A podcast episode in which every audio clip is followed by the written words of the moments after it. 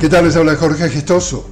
En el podcast de hoy, en Haití aumenta el rechazo y los recelos de la población haitiana ante una posible intervención militar extranjera.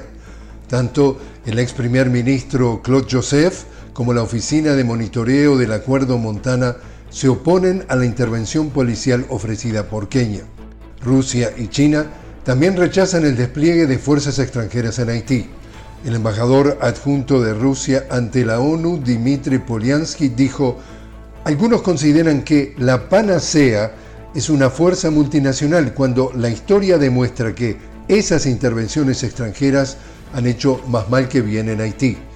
La intervención recibió el visto bueno del premier haitiano Ariel Henry, mientras el secretario general de la ONU, Antonio Guterres, apoya el despliegue de una fuerza extranjera de mil policías liderada por Kenia en la isla y Estados Unidos planea presentar una resolución ante el Consejo de Seguridad de la ONU para desplegar una Fuerza Armada Internacional en Haití.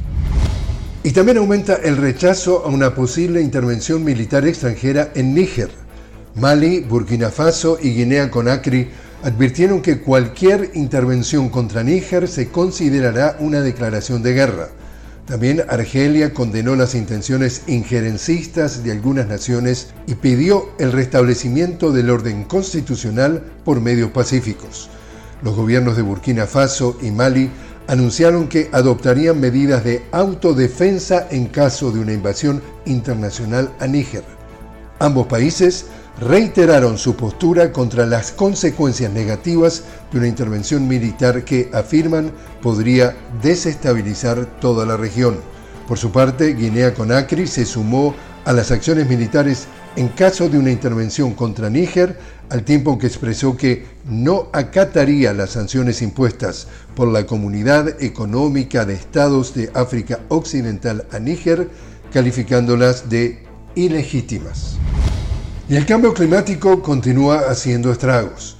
Como consecuencia, distintos países reportan desequilibrios ambientales, como por ejemplo en el hemisferio norte, donde están los países que más contaminan el planeta, fuertes incendios y una ola de calor azotan a Estados Unidos. Recientemente, voraces incendios se registraron también en su vecino, Canadá.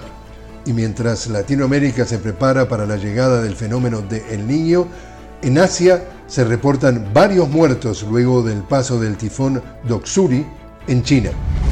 Y así es como está el mundo.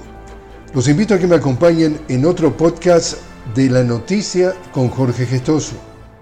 Hasta entonces.